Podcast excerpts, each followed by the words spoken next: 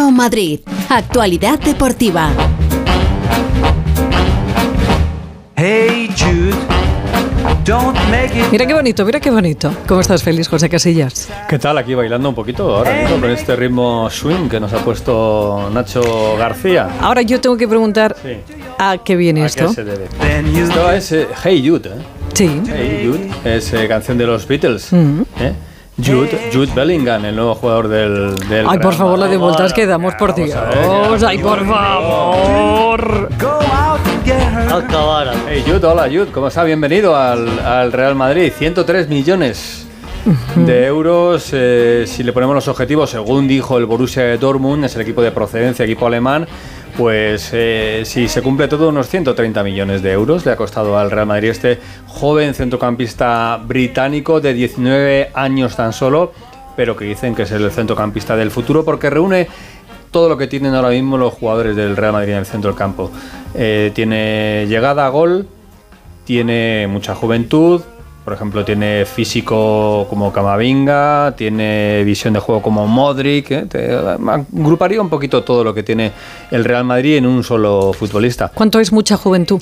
19 años. Mucha juventud. 19 años, pero con mucha experiencia ya, no solo en la liga alemana, sino también ya jugó en el Birmingham, equipo del que procede, Eh, debutó con 16 añitos en el conjunto inglés, incluso tiene retirado eh, el dorsal y su camiseta en el Birmingham y estuvo prácticamente una, una temporada, así que la gran esperanza del Real Madrid para el centro del campo y eso ese cromo ¿no? que se necesita siempre, porque es verdad que ahora no nos dice mucho Bellingham, a la gente que no siga el fútbol, Borrasca ya está poniendo caritas, pero, pero es un futbolista titular en el Borussia de Dortmund, que ha estado a punto de ganar la liga alemana, titular en la selección inglesa y para muchos el fichaje deseado por los grandes clubes ingleses y no ingleses, eh, los que tienen la, la pasta.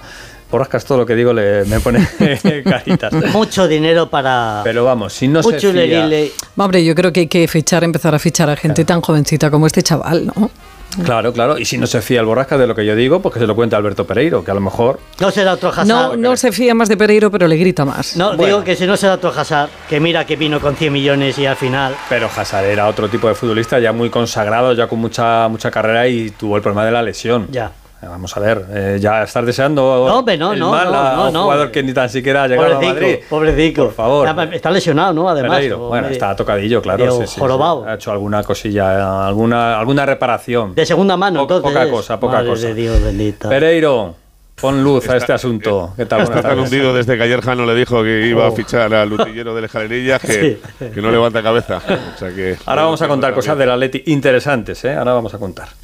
Venga, Bueno, pues a sí, ponemos eh, en orden todos los números de Jude Bellingham. Lo contábamos ayer a esta misma hora, luego a las 4 eh, avanzábamos el principio de acuerdo ya entre el eh, Madrid y el eh, Borussia Dortmund. Se cerró el pasado día 5 en Londres una reunión entre José Ángel Sánchez y Thomas Valke, el director deportivo del, del Dortmund. Esos 103 millones fijos y el 30% del traspaso total en variables. El Madrid estima, lo que te contaba ayer, que se puede marchar hasta los 115, 120 millones. Si es así, se convertiría en el fichaje más caro de la historia del Madrid, con permiso de alguna otra información de Hazard en su día que hablaba de 130, cosa que a mí eh, no me consta. Firma seis temporadas, va a pasar reconocimiento de médico en nada. El Madrid ya tiene una primera evaluación eh, de esa rodilla que va a ser sometido a una artroscopia y que le va a impedir estar con su selección en los clasificatorios de Inglaterra para el europeo eh, del eh, verano que viene en, en Alemania. Y la sensación de que se ficha un futbolista para muchos años, que tiene que marcar una pauta, que va a tener además la eh, oportunidad de aprender lo poco que le pueda quedar eh, de gasolina y de talento, sobre todo a Luka Modric, porque creo que de Kroos no se puede hablar como el año que viene, su última temporada.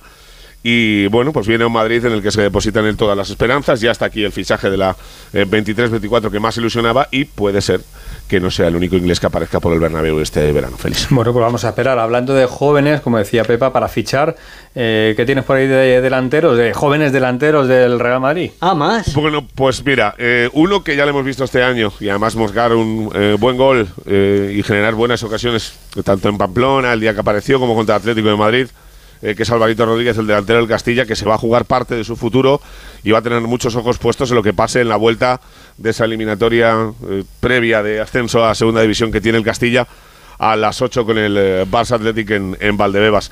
No ha convencido a Carlo Ancelotti, ha dejado muchas dudas en la planta noble del Santiago Bernabéu, lo que ha provocado que, aparte de que se vaya por Kane, pues aparezcan figuras como Havers para sustituir la baja de Marco Asensio y que vaya a venir José Lu eh, para ser el delantero suplente, por lo que eh, veremos cuál es el futuro de Álvaro para la temporada que viene. El otro que está contratado ya por el Madrid, pagado y esperando que cumpla la mayoría de edad para venir eh, por aquí es Enrique, este chaval brasileño que sigue con 16 añitos. Ayer marcó en la victoria del Palmeiras 4-2 en la Libertadores. Se convierte en el jugador más joven de la historia de ese club en marcar en la máxima competición intercontinental sudamericana y eh, hay que esperar eh, para ver cómo se recoloca todo. Si el Castilla sube, Álvaro sería un buen sitio para que se quedara. Si no, mira, el propio español podría ser una buena opción eh, para que se marche. Y luego dos ítems, Félix, muy rapiditos del resto, ya que te contaba lo del Castilla. me comentaban esta mañana que ni los propios empleados del club van a tener más de dos entradas para el partido de Valdebebas. Los jugadores las gastan todas, todo vendido. Bueno, todo vendido, todo colocado, porque sabes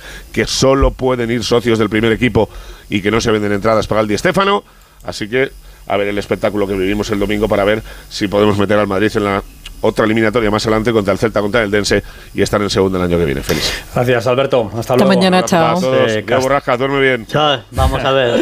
Castilla-Barça del domingo, eh, importante para el futuro de la cantera del Real Madrid. Hablaba Ancelotti en una entrevista en Italia y ha venido a decir, aparte de que lo del VAR no, no termina de funcionar y que hay que arreglarlo, que interviene demasiado y que hay precedentes como ese gol que se le concede al Atlético de Madrid en Cornellá, eh, que, que, no termina de ver cómo funciona esta cosa, que Madrid está muy bien, que Madrid es mágico para vivir y que él de momento esto de Brasil y esas cosas que de momento que de momento no. Y Zidane le ha dicho que no otra vez al PSG. ¿eh? Zidane yo creo que igual, yo creo que Zidane ahora mismo dirá, pues ¿Para qué voy a meter en un lío con el Paris Saint Germain eh, con lo bien que, que, estoy? Bueno, más cositas. Te decía lo de lo del Atlético de, de Madrid. El Atleti eh, tiene a Joao Félix. Porque claro. Joao Félix es el jugador del sí, Atlético sí, de Madrid, que costó un dinerito también. ¿eh? Costó, Ciento y pico, ¿no? Costó oh, un dinerito. Oh. ¿Qué pasa con Joao Félix? Alejandro Mori, buenas tardes. Hola, ¿qué tal, Félix? Buenas tardes a todos. Joao Félix costó 127 millones de euros, Madre el fichaje más caro de la historia del Atlético de Madrid.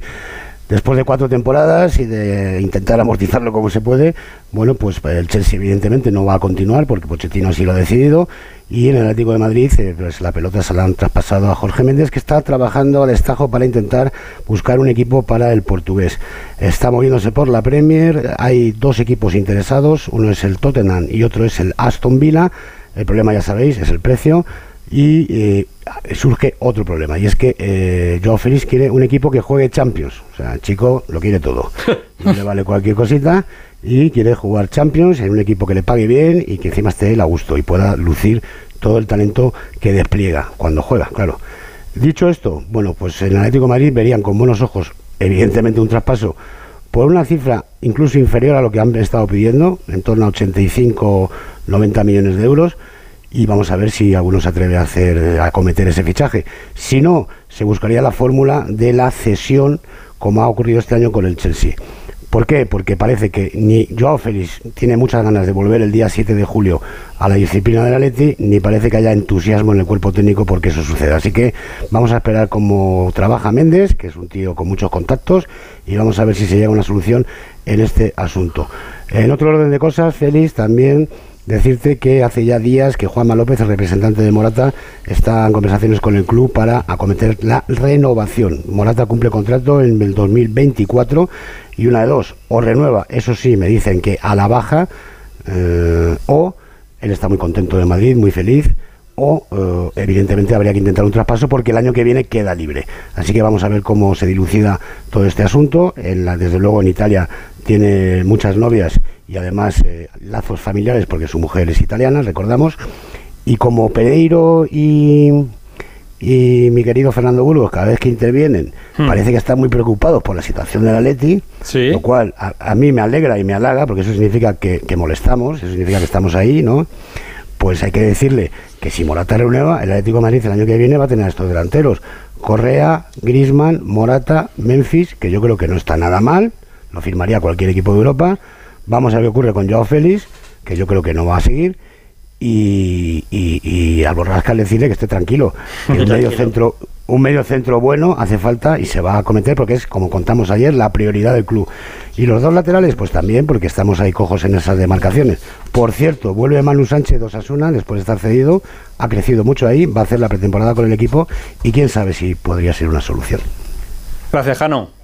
Un abrazo a todos. Chao, un besito. Eh, Alberto, planes del Getafe, buenas tardes.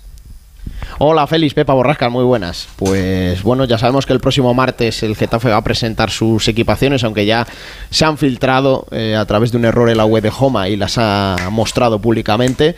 Y ese día, para ese día, ya contamos el otro día que Ángel Torres quiere tener cerrado el entrenador, le dio de tiempo a Bordalas hasta principios de la próxima semana, pero independientemente de la piedra angular del proyecto, como es un, entrenador, el Presi, eh, según ha podido saber Onda Cero, tiene decididos mm, varios aspectos. El primero quiere fichar seis jugadores este mercado de verano. Dos de ellos que sean extremos, porque el Getafe es verdad que este año en las bandas ha tenido problemas, quiere fichar dos hombres de banda. Uno de ellos ya sabemos que es el Choco Lozano, que está cerrado por el Club Azulón. Además, con dos futbolistas como son La Tasa y Portu, el Getafe ya ha ejercido la opción de compra. A Portu le ha tenido que pagar a la Real Sociedad alrededor de unos 3 millones de euros. Y otro por el que hizo lo mismo, eh, fichar en propiedad al paraguayo Mar Alderete eh, puede haber salida, porque en Italia le siguen mucho al central del Getafe. De hecho, el Genoa está interesado y podría pagar 6 millones de euros. Ahí el Getafe podría hacer caja, o sea que es una operación interesante. Y el último de los aspectos ya no es puramente deportivo, pero sí de infraestructuras, porque el próximo martes ya contamos el otro día que va a anunciar el nuevo proyecto del estadio eh, Coliseum nuevo. Pero además, eh, el, Getafe, el presidente Ángel Torres, quiere construir un mini estadio para el B, el Getafe B, que ha ascendido a Segunda Federación. Y bueno, pues tendría más atención, más audiencia Así que estos son algunos de los puntos clave, pero seguramente, Félix, el próximo martes eh, sabremos más cosas de lo que pretende hacer el Getafe y Ángel Torres Esteve. Gracias, Alberto. Y a las 9 de la noche tenemos baloncesto, segundo partido de la eliminatoria semifinales ACB, Real Madrid, Juventud. Bueno, pues mañana más. Hasta mañana, Hasta mañana. Adiós. En la Universidad Nebrija